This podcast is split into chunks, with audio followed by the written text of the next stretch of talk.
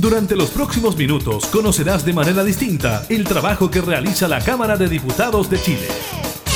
Comienza La Cámara en la Radio, con la conducción de la periodista Gabriela Núñez, en Radio Cámara de Diputados de Chile. La Cámara en la Radio.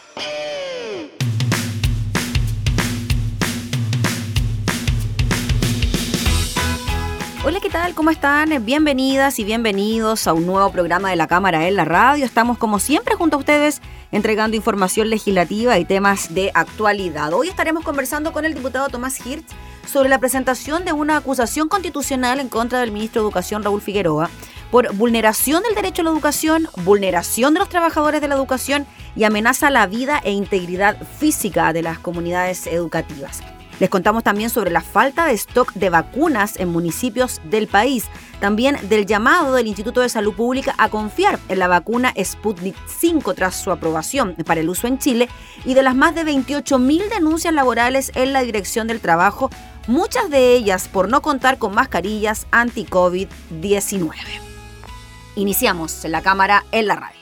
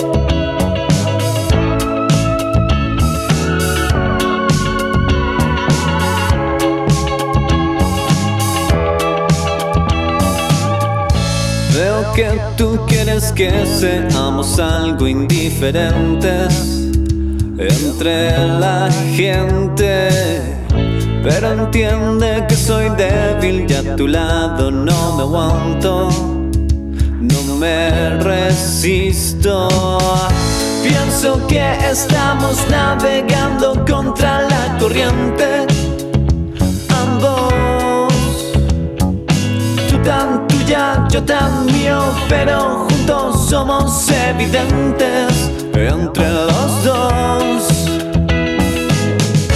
Si quisiera darte un beso, bastaría con mirarte, amor. Solo nuestra intimidad, la historia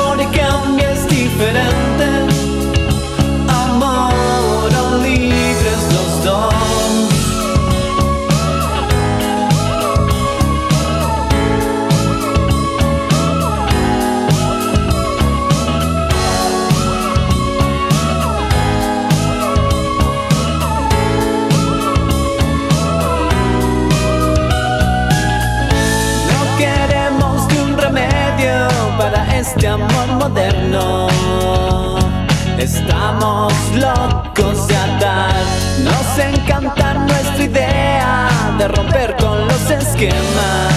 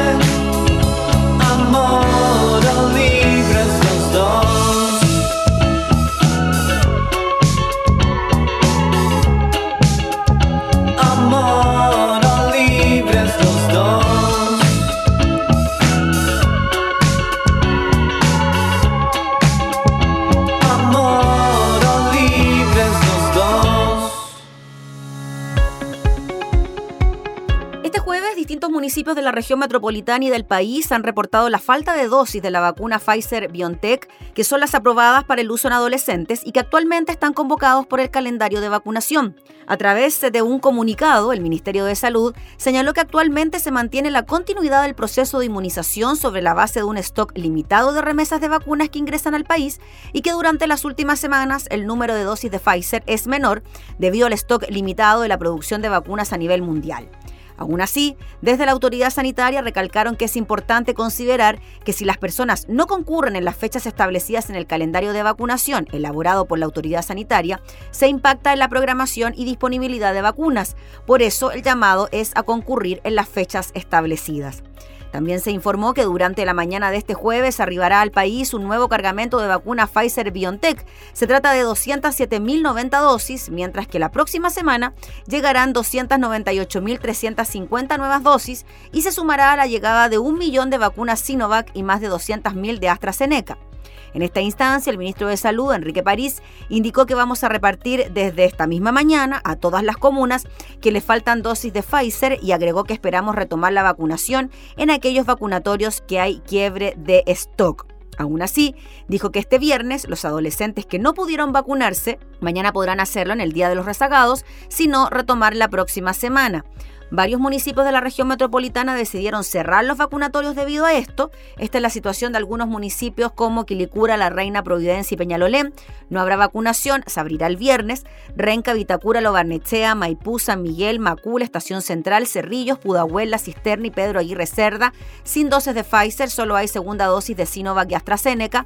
Las Condes, vacunatorio Juan Pablo II cerrado. Y en Santiago, Parque O'Higgins cerrado. Y Ñuñoa hay disponibilidad de Pfizer hasta agotar stock. Fue la información eh, que se entregó entonces durante esta semana, pero ya les decíamos que el mismo ministro de Salud llegó la mañana de hoy hasta el aeropuerto de Santiago para recibir el 27 cargamento de vacunas Pfizer BioNTech contra el COVID-19, como ya le decíamos, compuesto por 207.090 dosis. Con esta llegaba a Chile suma arribos por 27 millones mil dosis de inyecciones y 24 millones ya han sido administradas.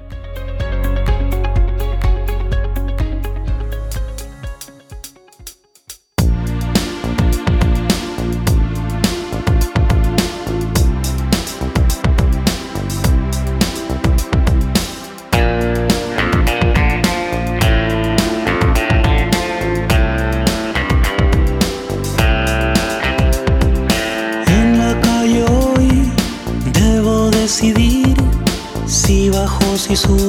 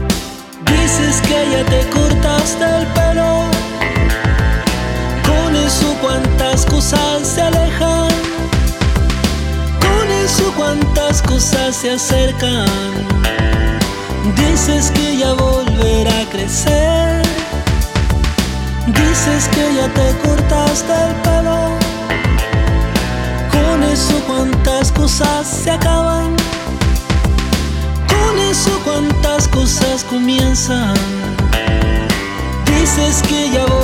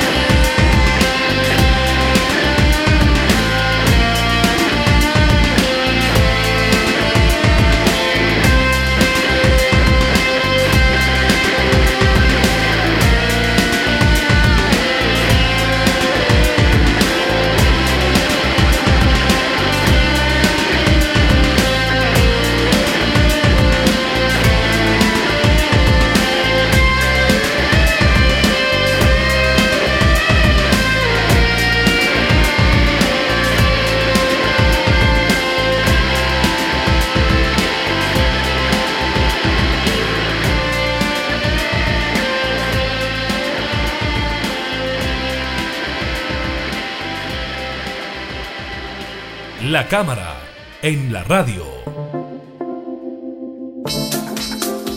Ya se conformó la comisión que estará encargada de analizar la acusación constitucional presentada en contra del ministro de Educación Raúl Figueroa. Dentro de los argumentos que se dan para la presentación de este libelo se habla de vulneración del derecho a la educación, vulneración de los trabajadores de la educación y amenaza a la vida e integridad física y psíquica. Quien eh, impulsó esta mm, iniciativa junto a otros parlamentarios fue el diputado Tomás Hitch, con quien tomamos contacto de inmediato. ¿Cómo está, diputado? Muchas gracias por recibirnos. Hola, ¿qué tal? ¿Cómo está? Muchas gracias por la invitación. Gracias, diputado. Antes de entrar al fondo de la acusación constitucional, me gustaría preguntarle por el sorteo que finalmente determinó que fueran mayoritariamente parlamentarios del oficialismo quienes tendrán que revisar esta acusación constitucional, salvo la diputada Marisela Santibáñez del Partido Comunista. Mira, la verdad es que uno mira muy atentamente el, momento del sorteo. En muchas acusaciones constitucionales se pide que no las firmen más diputados y diputadas para que puedan estar en el sorteo. Yo en lo personal creo que, y lo comparto con varios otros parlamentarios, que no es tan relevante. La comisión sin duda tiene una tarea fundamental en escuchar a los invitados e invitadas, en recoger y recabar los antecedentes, pero su informe no es vinculante, eso es muy importante. Es más, al momento de informar cada una de las diputadas y diputados de la comisión, eh, puede participar, emite su, su, opinión, salvo que no pase la cuestión previa que se llama, pero eh, si la pasa, que es lo que uno esperaría, eh, hay una, una, descripción del trabajo realizado y las conclusiones de cada una de ellas y ellos. Así que no es tan relevante. Lo único en que puede incidir a veces a mayoría en que no quieran invitar a alguien, en que el presidente pero yo no creo que eso suceda. Fíjate que podremos tener miradas políticas muy distintas con los diputados y diputadas de la derecha, pero en general en las comisiones investigadoras yo he visto que hay una, y en las acusaciones constitucionales, hay una actitud de, de respeto a todas las personas que se quiere invitar. Así que no le, no le doy una mayor eh, importancia. De todas maneras, vamos a estar ahí apañando y apoyando a la diputada Santibáñez, que va a estar en franca minoría en la, en la comisión. Así que ahí estaremos ayudando. Sí, bien importante lo que usted decía, diputado, de que finalmente el informe no es vinculante porque es la sala en su soberanía quien decide si procede o no la acusación. Y vamos a eso, a la acusación constitucional. ¿Por qué cree usted que el ministro Raúl Figueroa debe ser acusado constitucionalmente y en definitiva, si es que esto llega a prosperar en el Senado, dejar de ser ministro. Mira, voy a partir por el otro lado. Mm. Yo creo que en, de verdad, y te lo digo sinceramente, hemos sido muy, muy pacientes, nosotros parlamentarios y el país en general, con el ministro Figueroa. Creo que había mérito para una acusación constitucional hace ya bastante tiempo.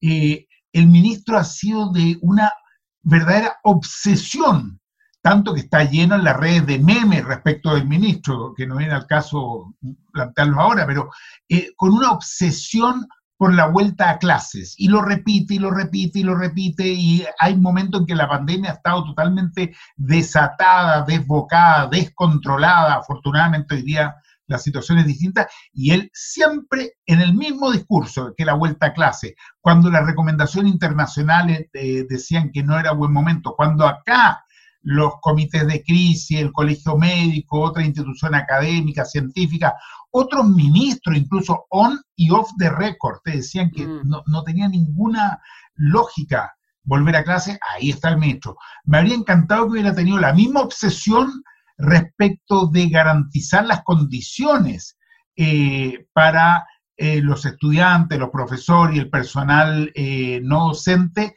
en el momento de tener que dar clases no presenciales, telemáticas, donde efectivamente hubo mucha dificultad, o incluso en los colegios mismos. Entonces, hay argumentos que vienen desde larga data, en particular los que nosotros planteamos en la acusación, que la dividimos, como sabes, en tres capítulos donde hemos diferenciado los elementos, creo que son argumentos más que suficientes y muy sólidos que eh, deberían terminar en una acusación aprobada por ambas cámaras y por lo tanto en la destitución del ministro. Mm. Diputado Tomás Hirsch, ¿usted cree que además lo que ocurre en nuestro país es que al tener modelos de educación tan diferentes, me refiero a educación privada, educación particular subvencionada y educación pública tan distintos y en condiciones tan diferentes también. No es lo mismo un colegio particular pagado que un colegio municipal. Las condiciones también son distintas a la hora de querer volver a clases. Quizás un colegio particular pagado del sector oriente sí pudiese tener las condiciones sanitarias en cuanto a infraestructura, capacidad de las salas, mayor dotación de personal que un colegio que quizás no tiene los mismos recursos. Sin duda eso es así y eso se ha visto reflejado antes de la pandemia. Sabemos perfectamente que las condiciones de conectividad, mm. de implementos, de eh, infraestructura, como bien dices tú, eh, la cantidad de alumnos por sala y una cantidad de otros aspectos son totalmente diferentes en las escuelas particulares, particulares subvencionadas y en las escuelas públicas. Eh, y yo no, no, quiero sonar odioso, ¿ah? pero es cosa de ver lo que ha pasado con el mismo colegio en el que el ministro tiene a sus hijos un colegio particular, ¿no es cierto?, particular pagado, con una infraestructura espectacular, lo vimos ahí en varias fotos, ¿no es cierto? Y sin embargo, después de insistir con el retorno a clases presenciales, en ese mismo colegio, mira las ironías de la vida, eh, se produjo una situación de contagio en ese colegio, con un espacio enorme, enorme, con un patio y jardines que no tienen, por supuesto, las escuelas públicas, y sin embargo ahí se produjo una situación de contagio y tuvieron que volver a quedar en situación de cuarentena, a pesar de ser un colegio que tiene toda la infraestructura necesaria. Imagínate en el hacinamiento que se produce en escuelas públicas, mm. donde tienes, no sé, 30, 40 alumnos por clase. Vimos en su momento, tú lo recordarás también, la denuncia que hace una profesora del colegio Mayflower, que era en realidad una conversación privada en un tono bastante coloquial, digamos, pero da cuenta muy bien de lo que significaba tener que estar haciéndole clase a niños que estaban en la sala y otros que estaban en su casa comiendo, parándose junto a los amigos, jugando al mismo tiempo o con mala conectividad. Hubo unos niños de Arica, y a mí me tocó conversar con ellos, estar con ellos, unos niños de Arica que hicieron una campaña nacional, terminaron teniendo apoyo incluso de algunos de los magnates acá de este país, eh, porque no tenían conectividad, estaban en clases eh, eh, telemáticas, pero era ridículo. Uno de ellos se subía al techo, tal como hacía una profesora en Puerto Montt, mm. que por el cariño a los niños se subía al techo de su casa para darles clases. Mira, ejemplos como esto hay muchos, te estoy dando los que fueron más conocidos porque mm. estuvieron en la red y en los medios, pero esto se repite mil diez mil veces así, no, no, no, estoy exagerando, se repite casi en cada colegio. Y la diferencia brutal que hay entre colegios particulares, particulares subvencionados y públicos, agravan mucho más esta situación. Diputado Tomás Hirsch, en virtud de eso y de los que nos comenta, dentro de los argumentos que se dan por parte del Ministerio de Educación para insistir en el regreso a clases es precisamente el tema de la conectividad y que es muy difícil para lugares de zonas extremas, lugares que no tienen acceso a Internet dentro de los hogares o que solamente tienen un aparato para toda la familia, hablemos de teléfono, computador, tablet. Por esas mismas razones es que los niños deben estar en el interior de los colegios, en las aulas, para tener los conocimientos y sociabilizar con los mismos estudiantes. ¿Qué le parece a usted ese tipo de argumento? Me parece que es no entender las prioridades. La primera prioridad es la salud de las niñas, niños, eh, adolescentes, la salud de los profesores y profesoras, la salud de los funcionarios de la educación. Es el primer eh, eh, tema, la prioridad número uno. Ahora bien, cuando me dice es que hay problema de conectividad, etcétera, bueno, resolvamos los problemas de conectividad. El gobierno tiene las facultades, sobre todo en un estado de excepción decretado por la misma pandemia, para exigirle a las empresas que bastante buen negocio han hecho con lo demás, que proveen estos servicios, bueno, que lo entreguen, que lo garanticen. No te estoy hablando ni siquiera de zonas rurales, te estoy hablando de la ciudad de Arica, te estoy hablando de Puerto Montt. Mira, te voy a dar otro ejemplo. Mi sede digital está en La Reina, al lado de Avenida Larraín, una zona residencial, se supone que eh, de una situación de buen nivel socioeconómico. La conectividad es tremendamente mala. Tienes que estar moviéndote, caminando encontrando. Entonces, resolvamos los problemas de conectividad, pues y resolvamos el problema de que la cantidad enorme de niños y niñas que no tienen, ¿no es cierto?, ni siquiera buenos computadores o notebooks, o ni siquiera malos. Entonces, vamos a la raíz del problema, pero decir que como no hay conectividad, vayan a los colegios y en los colegios no están las condiciones para garantizar la salud, me parece que es confundir los primarios en este momento. Sí, diputado Hirche, también esto tiene que ver con, y estoy revisando parte de lo que sostiene también e, esta acusación, es que Chile es uno de los pocos países de la OCDE que no puso recursos adicionales por parte del Ministerio de Educación hacia los colegios para enfrentar el tema de la pandemia. No sé, recuerdo haber escuchado a algún profesor de alguna zona del país diciendo que no tenían mascarillas, por ejemplo. Y claro, como volvemos al mismo ejemplo, no es lo mismo pedirle a los apoderados de colegios particulares que lleven dos o tres mascarillas al día para los estudiantes, que eso sí se puede hacer, que en otros sectores donde no hay plata ni para tener una mascarilla. Entonces, también por ahí va la cosa, ¿no? Mira, a propósito de eso, yo presenté, yo presenté un proyecto de ley para que el gobierno entregara mascarillas eh, en forma gratuita durante el periodo de la pandemia, ¿no es cierto?, a todas las familias que lo necesitan, porque es un gasto que va sumando una familia de eh, dos o tres hijos, ¿no es cierto?, más los padres que tienen que cambiarse mascarilla además varias veces al día, porque esa es la recomendación. Si no, estamos haciéndonos trampa nosotros mismos, porque nos sirve. Eh, bueno, eso implica un gasto grande. Bueno, el gobierno lo pidió que se declarara eh, como inconstitucional el proyecto porque implicaba gasto. Entonces, con esa actitud es efectivamente con la que impides poder dar una respuesta adecuada a la familia. Tal como tú dices, acá ha habido una ausencia de recursos adicionales. Eh, claro, estaban los contemplados en la ley de presupuesto, pero no los recursos adicionales que se requerían. Además de eso, tal como planteamos nosotros en la acusación, están la falta de regulaciones que hemos estado conversando, ¿no es cierto?, respecto a las clases a distancia y cómo eso terminó afectando. Han habido carencias enormes en, la, en las subvenciones, ¿no es cierto? Eh, no se entregaron las subvenciones como correspondía, no se han cumplido incluso con varias leyes que obligan, ¿no es cierto?, a entregar ciertos recursos y ciertas subvenciones. Eh, se disminuyó el número de alumnos prioritarios y eso evidentemente también afectó justamente en esta situación. En fin, es una larga lista que nosotros incluimos en la acusación constitucional y me parece que va a ser muy difícil para el gobierno, para el ministro y para su defensa rebatir la solidez de todas estas situaciones que están eh, afectando. En el caso de la falta de regulación y de la falta de financiamiento, nosotros hemos enumerado al menos ocho ejes temáticos diferentes, ¿no es cierto?, en las cuales se evidencia que hay un actual negligente. En cada uno de esos ejes temáticos, además, hay decenas de casos específicos y ejemplos que están todos documentados. Así que no es eh, una, cuestión arbitraria o mañosa la que estamos planteando, es una cuestión que tiene una enorme cantidad de eh, casos, es muy casuística la acusación, eh, donde se demuestra la negligencia y las faltas que ha cometido el ministro a la Constitución y a leyes muy específicas en este caso. Eh, no se ocuparon adecuadamente los recursos, por ejemplo, eh, de la subvención especial preferencial, se ocuparon fuera del marco legal. está la brecha digital de la que estábamos hablando antes, en fin, hay todo el problema de la Junta Nacional de Auxilio Escolar y Becas, en fin, me parece que es una larga lista, no, no, no la tiene fácil el ministro, la verdad, respecto de la contundencia de la acusación. Diputado Hirsch, finalmente, ¿cuál para usted hubiese sido el escenario ideal?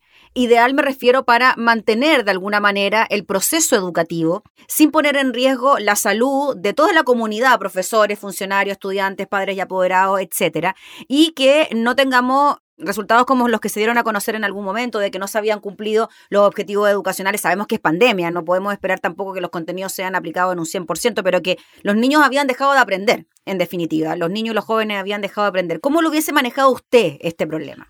Bueno, sin duda la pandemia es una situación compleja, una situación difícil eh, que ha afectado a todo el mundo, no solo a Chile. Hay experiencias muy adecuadas, eh, no solo en el campo de la educación, esto está estructurado dentro de la respuesta general del gobierno que ha sido muy ineficaz.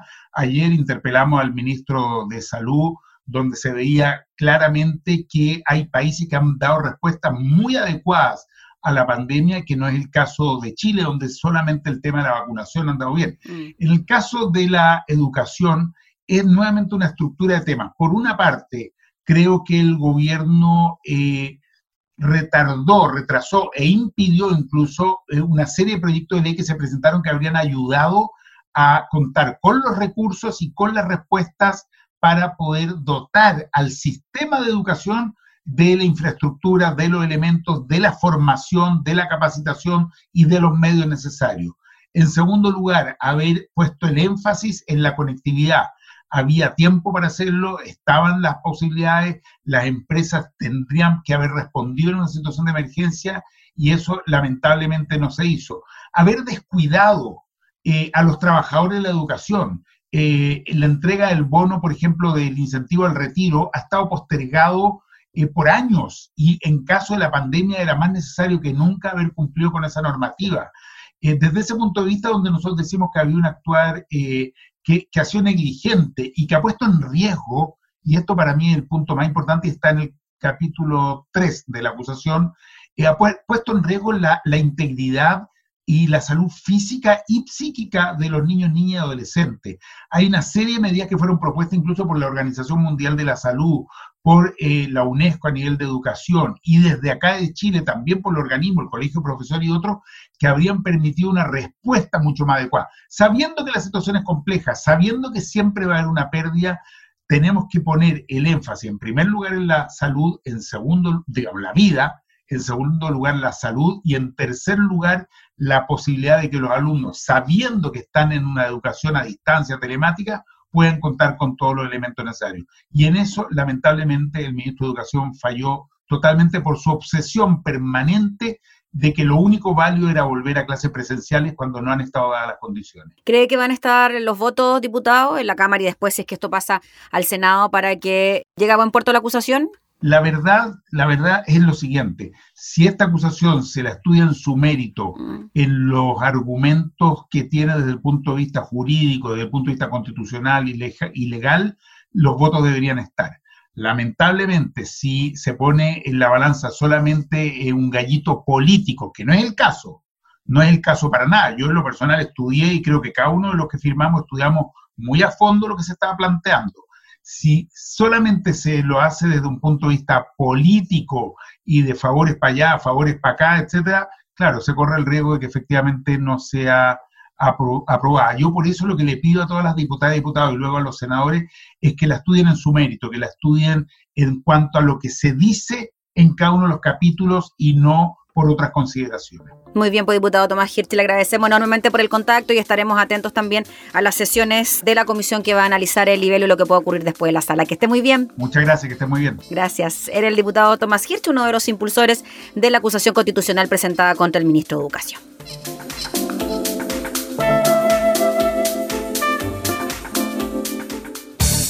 Estás escuchando La Cámara en la Radio con la conducción de la periodista Gabriela Núñez.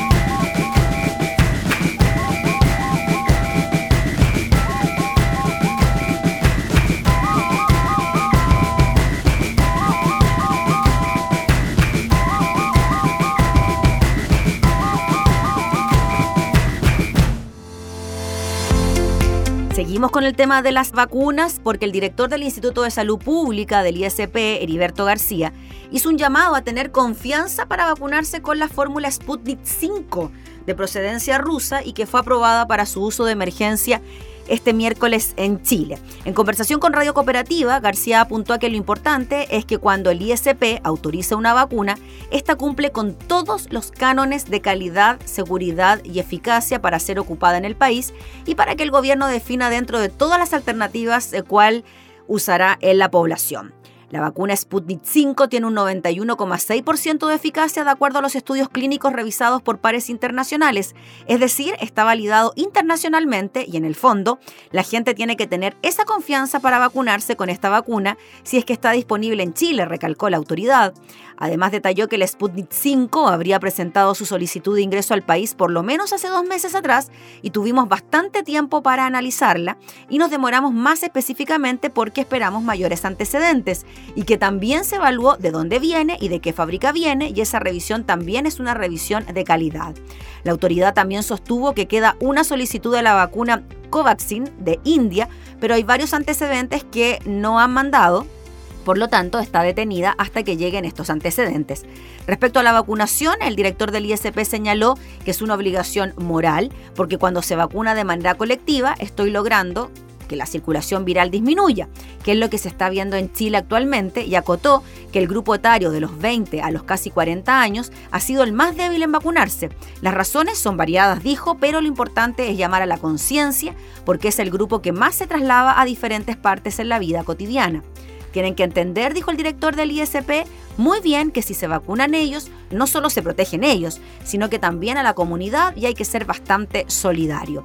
Finalmente, y debido al desabastecimiento que se presentó hoy en algunas comunas del país, la autoridad del ISP explicó que con el nivel de vacunación que tenemos en Chile, tener un desabastecimiento versus lo que ha tenido otros países, la verdad es que demuestra cómo se ha hecho un muy buen trabajo y que es normal dentro de los márgenes del proceso de vacunación.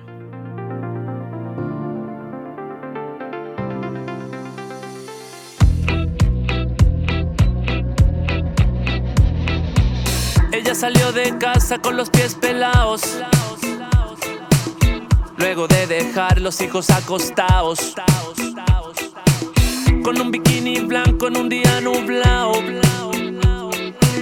En un bosque de dulces hipnotizada. Quiso recordar el lugar olvidado. Donde su corazón tenía enterrado de la fría niebla llegó el llamado.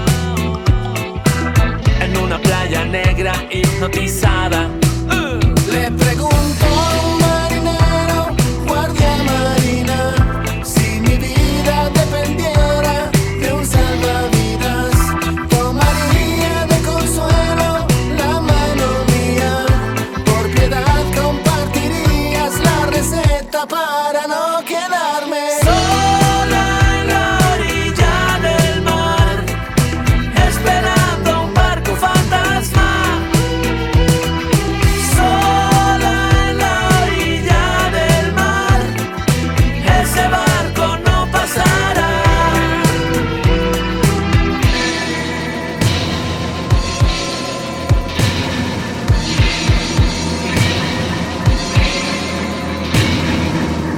Nadie quiere morir sin antes haber amado. Y no se puede amar sin quedar tocado. Barco sin timón negro y encallado. Tripulante blanca sobre la playa.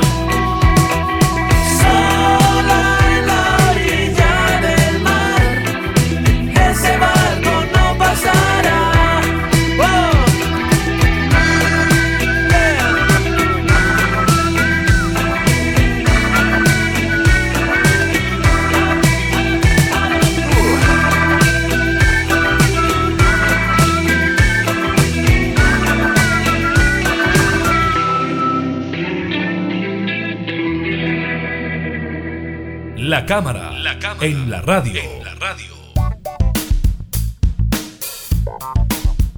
Vamos con otros temas. Un total de 28.114 denuncias interpuestas ante la Dirección del Trabajo por vulneración a la normativa laboral se registraron solo en el primer semestre de 2021, siendo marzo el mes de mayores reclamos. 5.577 reclamos.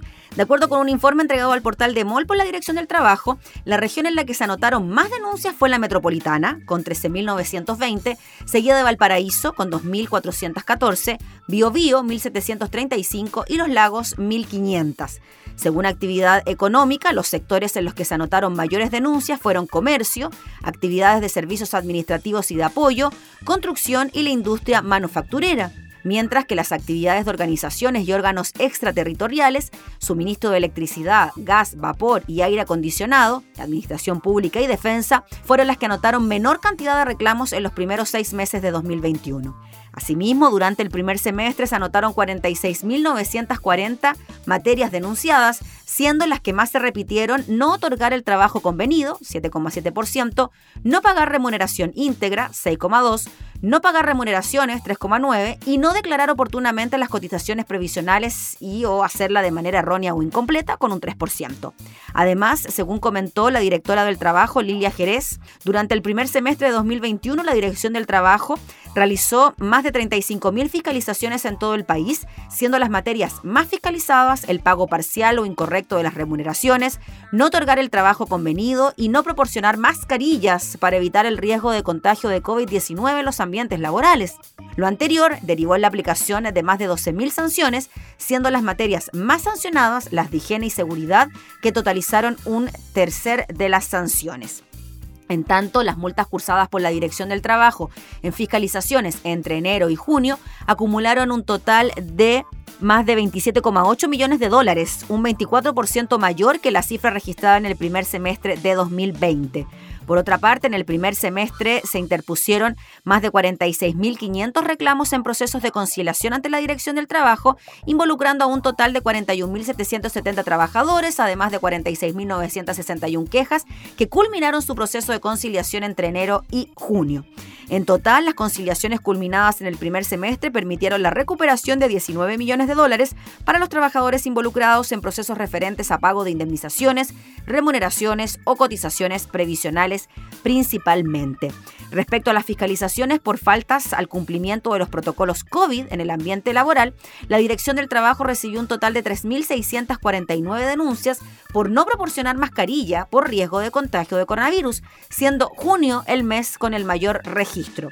Junto con ellos interpusieron 3.564 reclamos por no mantener ni señalizar adecuadamente el distanciamiento físico de al menos un metro lineal, sección en la cual el sexto mes del año también fue el que acumula la mayor cantidad de denuncias. El informe reveló además que durante el primer semestre hubo un total de 2.222 fiscalizaciones relacionadas con que los empleadores no tomaron las medidas necesarias para proteger eficazmente la vida y salud de sus trabajadores. Esta sección dice relaciona además con no suprimir los factores de riesgo en los lugares de trabajo y finalmente no prestar o garantizar los elementos necesarios para los colaboradores en caso de accidente o emergencia para tener acceso oportuno a atención médica, hospitalaria y farmacéutica.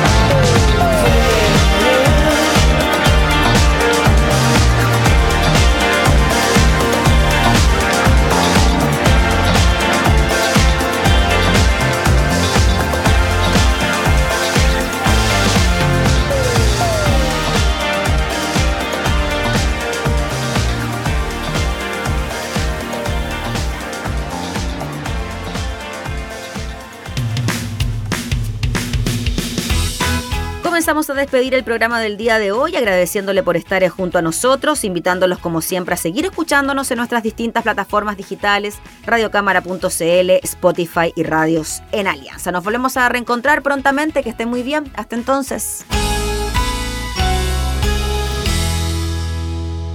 Hemos presentado La Cámara y la Radio. Una mirada amena a la agenda de trabajo de los diputados. La Cámara en la Radio, con la conducción de la periodista Gabriela Núñez. Información, música y actualidad en Radio Cámara de Diputados de Chile. Acercando las leyes.